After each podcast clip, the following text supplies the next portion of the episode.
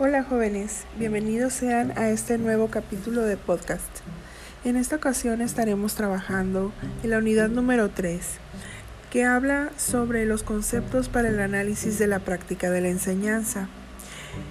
Definiremos algunos conceptos como son situación didáctica, saber didáctico, dispositivos didácticos, dispositivos pedagógicos, mediaciones pedagógicas y transposición didáctica. Para eso vamos a estar viendo algunos autores, lecturas que nos hacen referencias bibliográficas para sustentar el trabajo y el conocimiento que ustedes vayan obteniendo en esta unidad.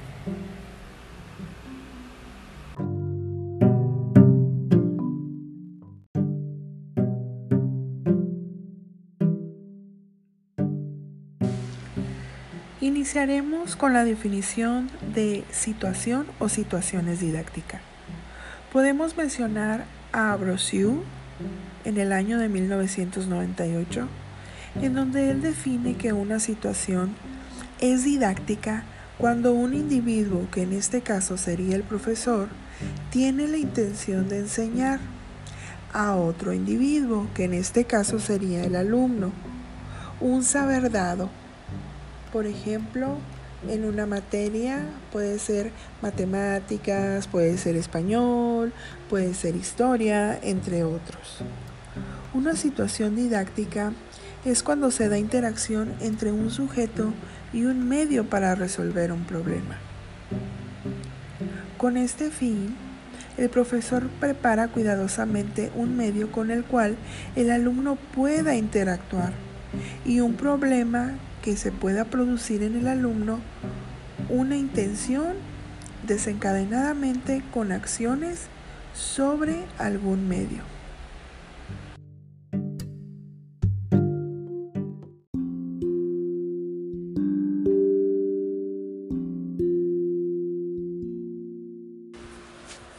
Las reformas curriculares de la educación en México en las dos últimas décadas se enmarcan en el desarrollo de competencias. Perrenaud, en 1999, afirma que las competencias son una capacidad de acción eficaz frente a una familia de situaciones. La persona que domina la competencia es porque dispone de conocimientos necesarios y capacidad de movilizarlos con buen juicio a su debido tiempo para definir y solucionar verdaderos problemas.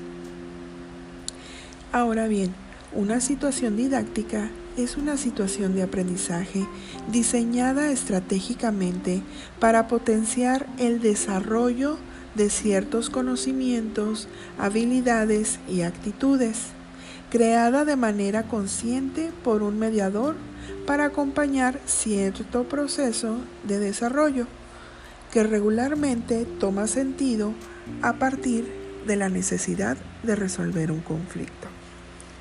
Algunas características cruciales para el impacto significativo de estas son el ser conscientes, motivantes, contextualizadas, que atiendan a las necesidades, que considere el nivel de desarrollo real y potencial de los participantes, destacando como un elemento central la integración de contenidos de las diferentes materias y sobre todo el vínculo entre la escuela y la vida. También podemos eh, hablar sobre las situaciones de aprendizaje contra las situaciones didácticas.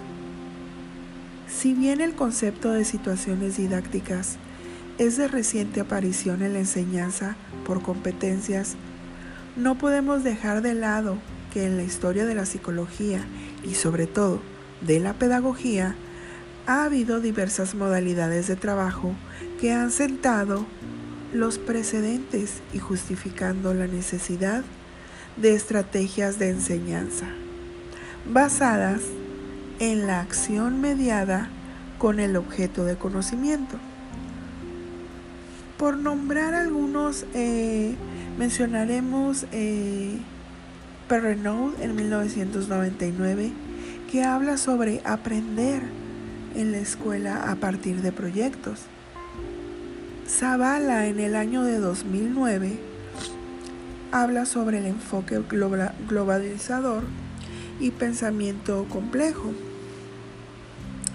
Eh, Díaz Barriga en el año 2003 y en el 2006 menciona la enseñanza situada, que significa un vínculo entre la escuela y la vida.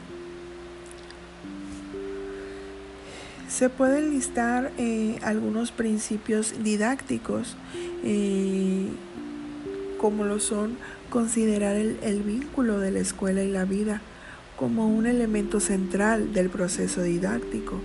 También se puede hablar sobre el desarrollo de habilidades para aprender, el desarrollo de pensamiento estratégico, el desarrollo en un mundo complejo.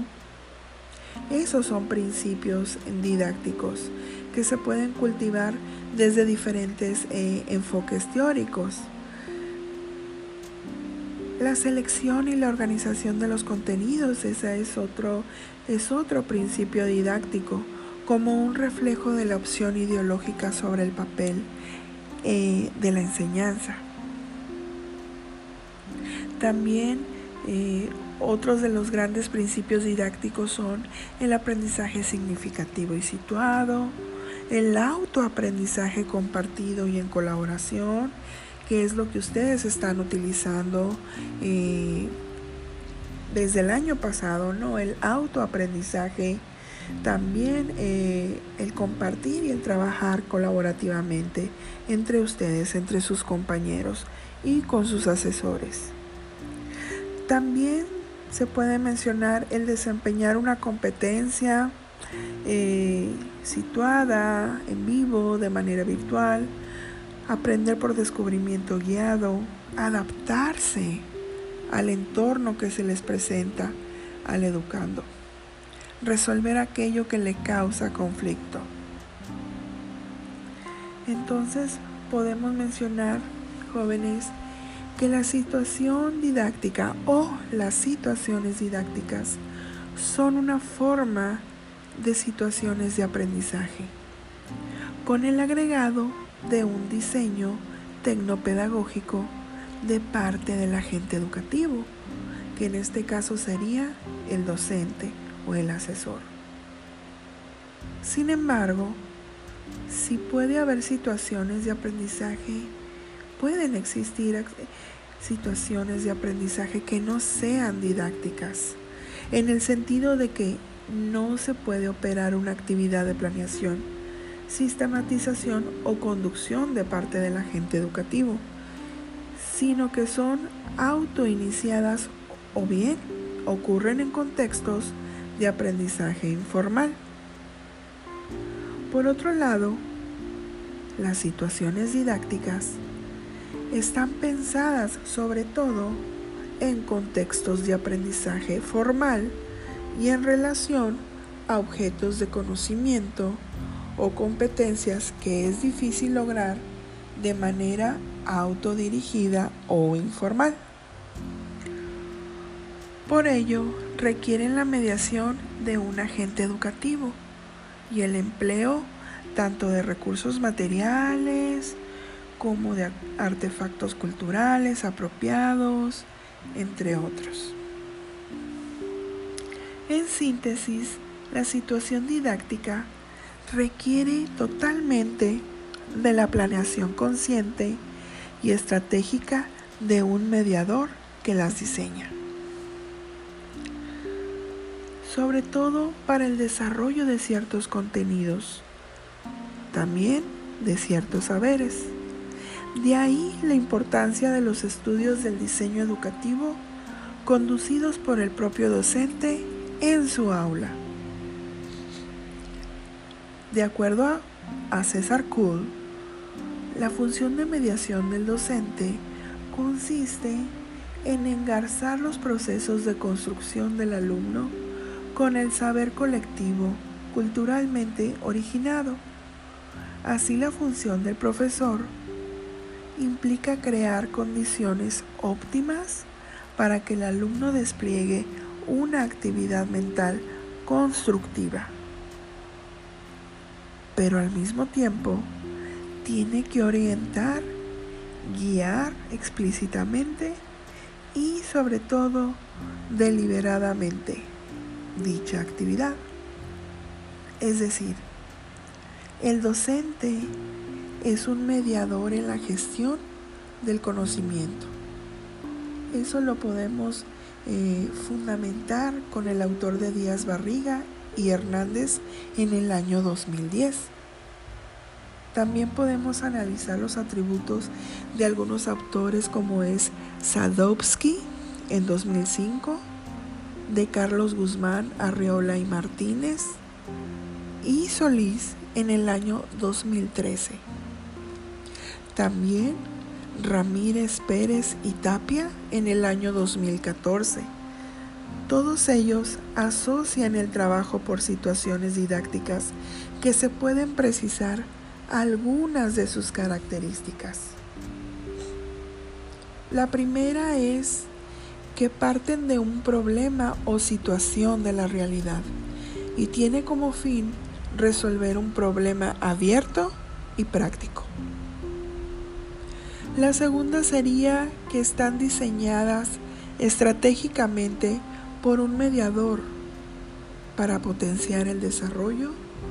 Consideran el nivel de desarrollo real y potencial de los participantes, es decir, la zona en donde se puede ejercer influencia educativa. La número tres sería atiende a las necesidades e intereses de los estudiantes. Permiten la personalización y la construcción de trayectos personales de aprendizaje. La número cuatro sería el alumno es partícipe del diseño, de la gestión y sobre todo de la evaluación de las acciones. La número 5 sería, el alumno necesita acceder a diferentes herramientas culturales. Pueden ser conocimientos, habilidades y actitudes. Es decir, implican saberes en acción, no se reducen a conocimiento inerte. Y la número 6 habla sobre integrar contenidos de diferentes materias curriculares esto permite miradas multi e interdisciplinares o bien la integración de aprendizaje formal e informal. Estos puntos eh, mencionan los autores que anteriormente comenté que habla sobre las funciones y las creaciones que, puede, que pueden utilizar los docentes, ¿no? y que sean condiciones sobre todo óptimas para el logro efectivo de la construcción del conocimiento de cada uno de los alumnos.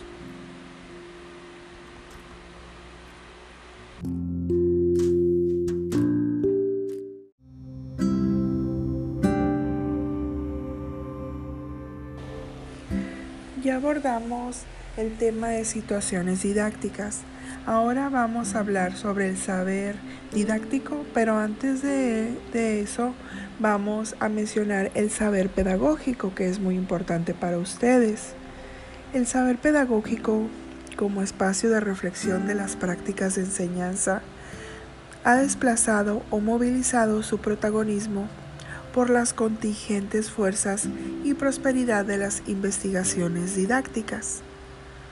Y asimismo, de la didáctica como campo de cientificidad en constante desarrollo. Esta movilidad se asume porque su historiosidad permite pensar y dejar ver algunas transformaciones profundas en la forma de comprender hoy a la escuela y sobre todo a los procesos educativos que ella encierra. En este sentido, podemos revisar eh, diferentes discursos, diferentes conceptos, diferentes saberes pedagógicos, didácticos, referidos especialmente en las prácticas pedagógicas. También dentro de las instituciones educativas, en las investigaciones escolares, en los lugares donde el maestro pone en juego eh, las competencias y los saberes múltiples. El saber didáctico desde la perspectiva griega, jóvenes, menciona que la didáctica es uno de los campos de saberes que tienen una profunda eh, génesis en la epistemología del conocimiento, no solo del hacer y del saber hacer, sino de las preguntas centrales del qué, con qué, por qué y para qué del saber. Sobre todo menciona la enseñanza, aprendizaje y sobre todo las implicaciones teórico-prácticas que se van generando en el aula y fuera de ella. Una de las autoras más importantes que habla sobre el saber didáctico es Camilloni, en el año de 1997, en donde menciona que la didáctica es una de las teorías de la enseñanza que se hereda profundamente en otras disciplinas. Su destino es el ocuparse de la acción pedagógica y sobre todo de constituirse recíprocamente en las diferentes teorías del campo de acción, tanto social como del conocimiento. La didáctica ha evolucionado y se ha desplegado en, en saberes de comprensión, de explicación y de crear algunos modelos pertinentes que sean sobre todo efectivos para la sociedad actual.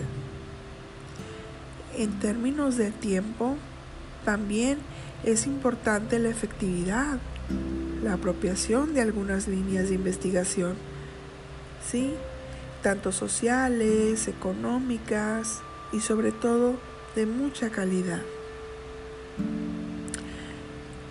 Se menciona del saber didáctico que es indispensable para la formación del talento humano.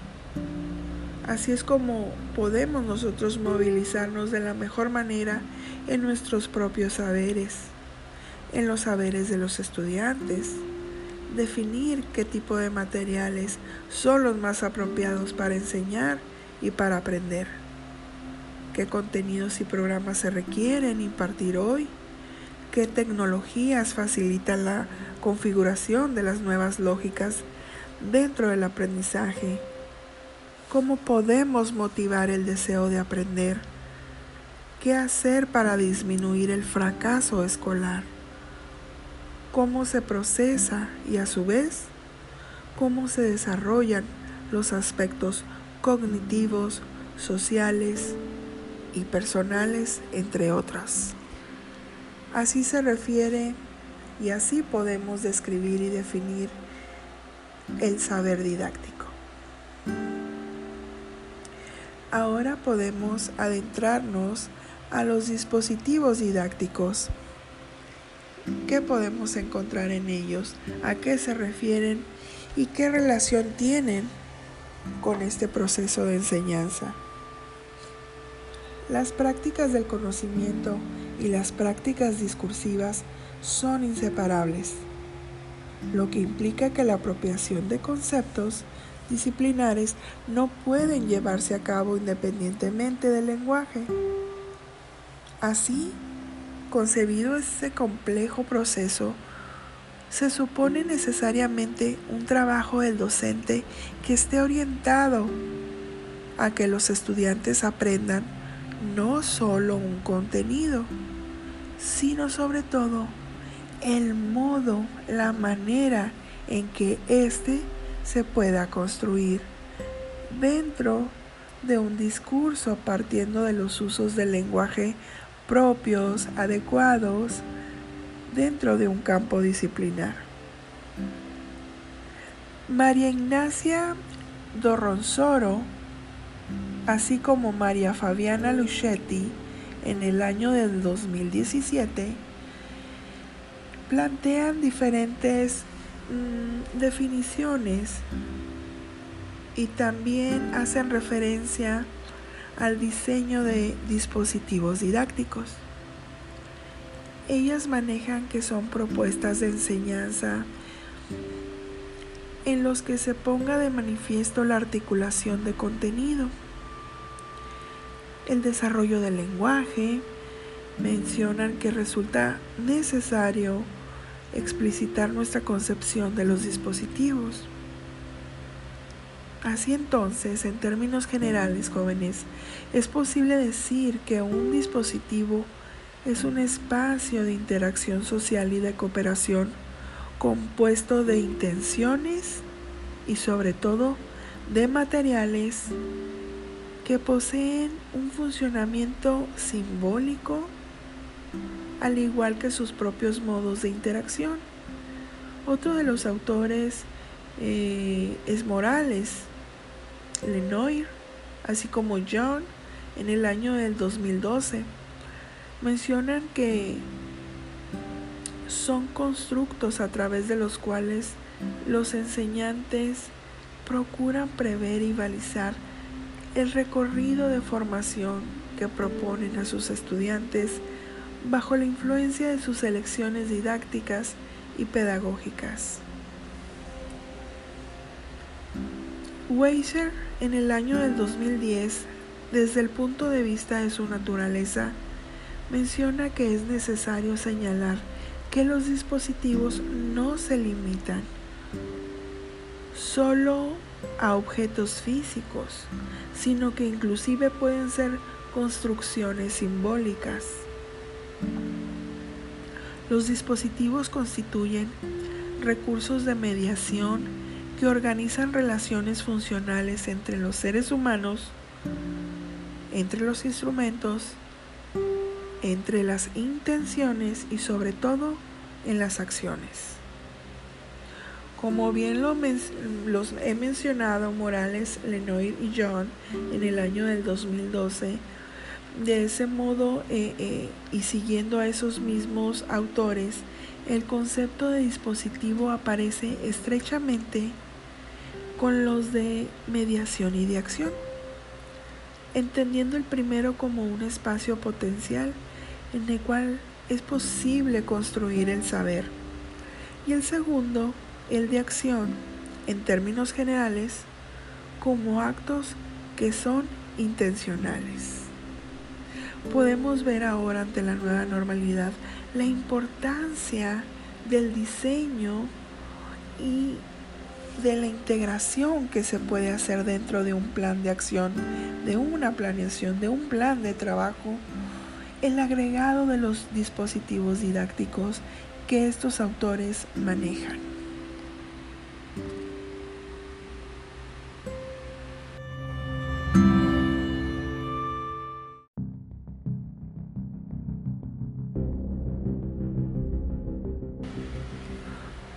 Jóvenes.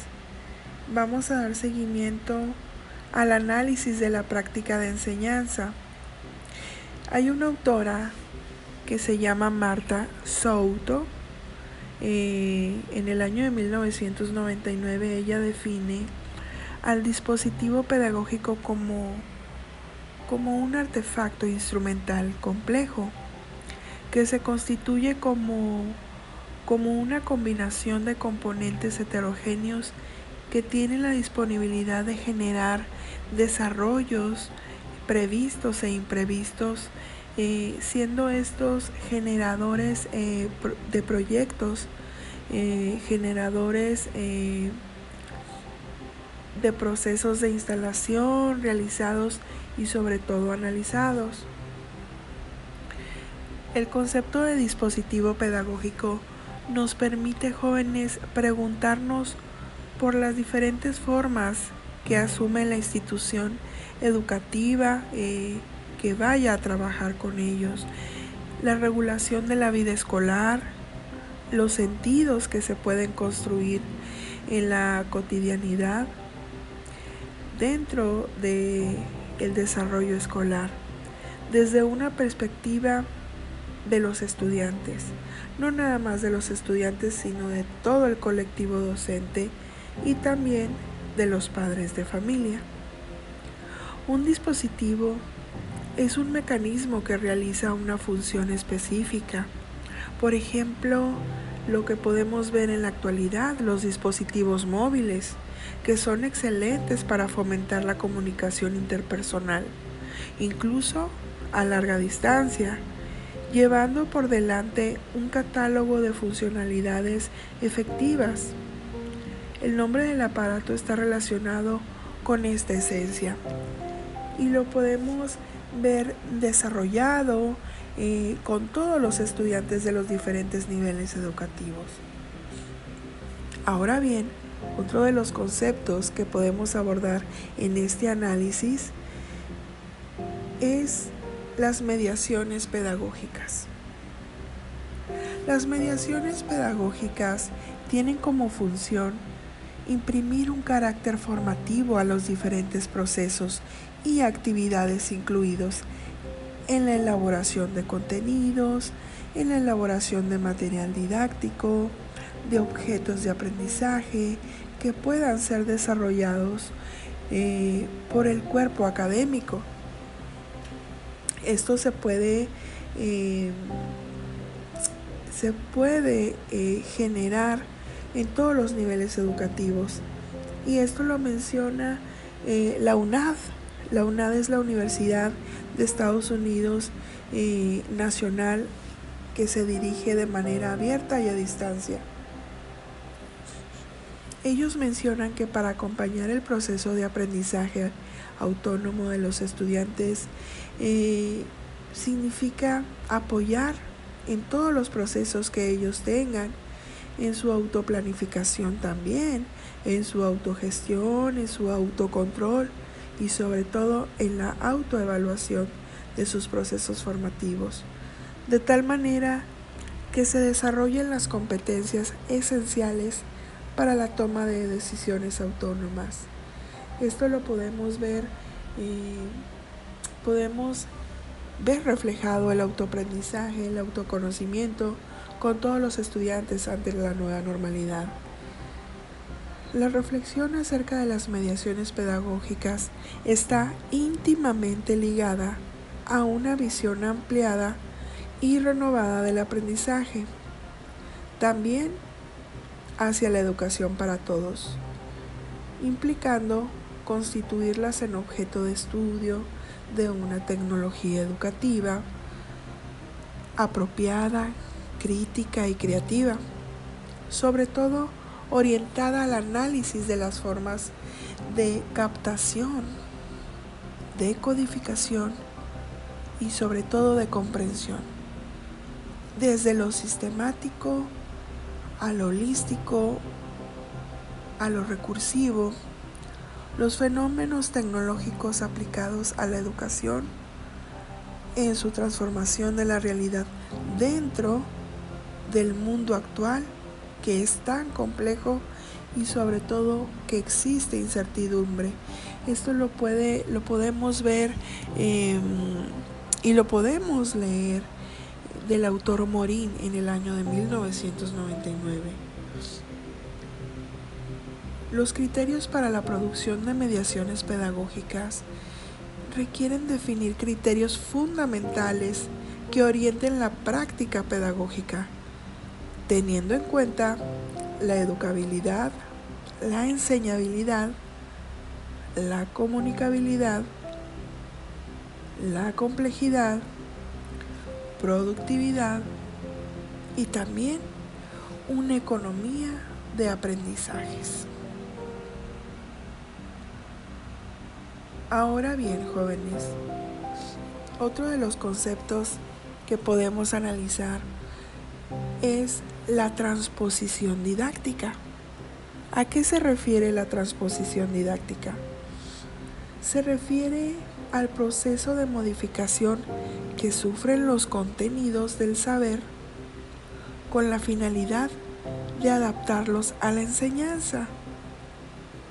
Por consiguiente, el conocimiento se transforma se transforma en un saber enseñado que se adecua a las necesidades de los estudiantes.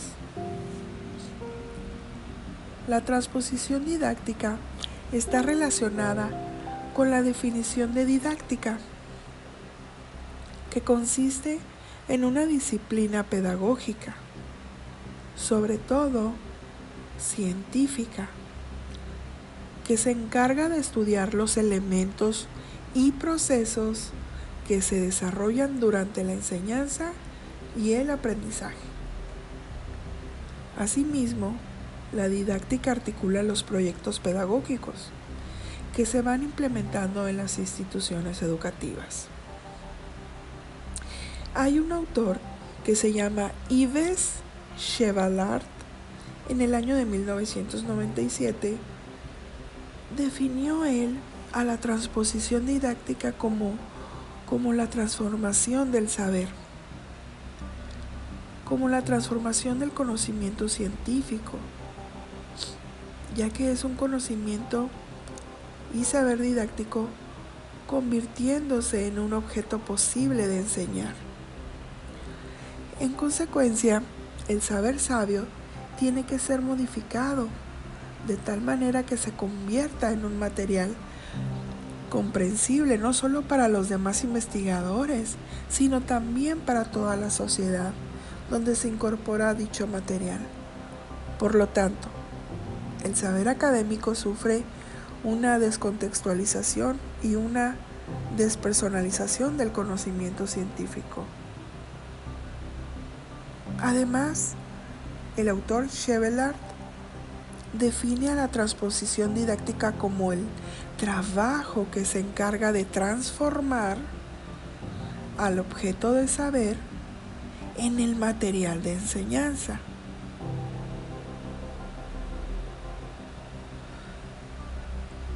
Cheveler maneja el concepto científico como el objeto del saber. La inclusión en el programa que se vaya a realizar como el objeto de enseñar. Las transposiciones o transformaciones didácticas que se van generando en el aula se refiere al objeto de enseñanza. Entonces nos damos cuenta que se incluye, que se transpone y se transforma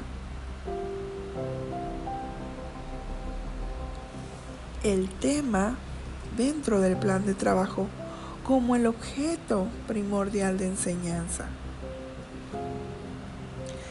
Todo esto lo podemos encontrar dentro del libro de este autor Chevalard que habla sobre la transposición didáctica del saber sabio al saber enseñado. Él, él ha tenido muchísimos estudios y ahí es donde va generando y va fundamentando pues este concepto. Un ejemplo que él manejó eh, sobre la transposición didáctica eh, menciona que un profesor decide dar una clase sobre láser. Este tema se pudo impartir tanto en la universidad como en la secundaria y en ambos escenarios hubo estudiantes con las capacidades necesarias para entender el material. Sin embargo, si un alumno de secundaria asiste a una clase universitaria sobre este tema, no podrá comprender del todo la información a pesar de tener algunos conocimientos relacionados con el láser.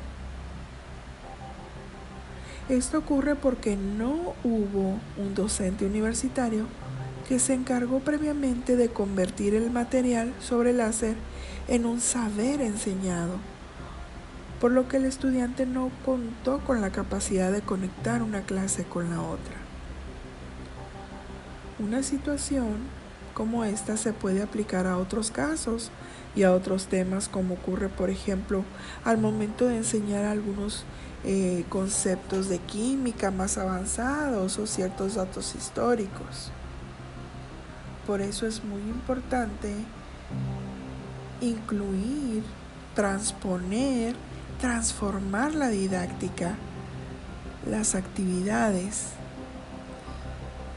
según las necesidades de cada uno de los estudiantes y relacionarlo o identificarlo como el objeto real de enseñanza de tu plan de trabajo. Así es como se refiere la transposición didáctica. Thank you.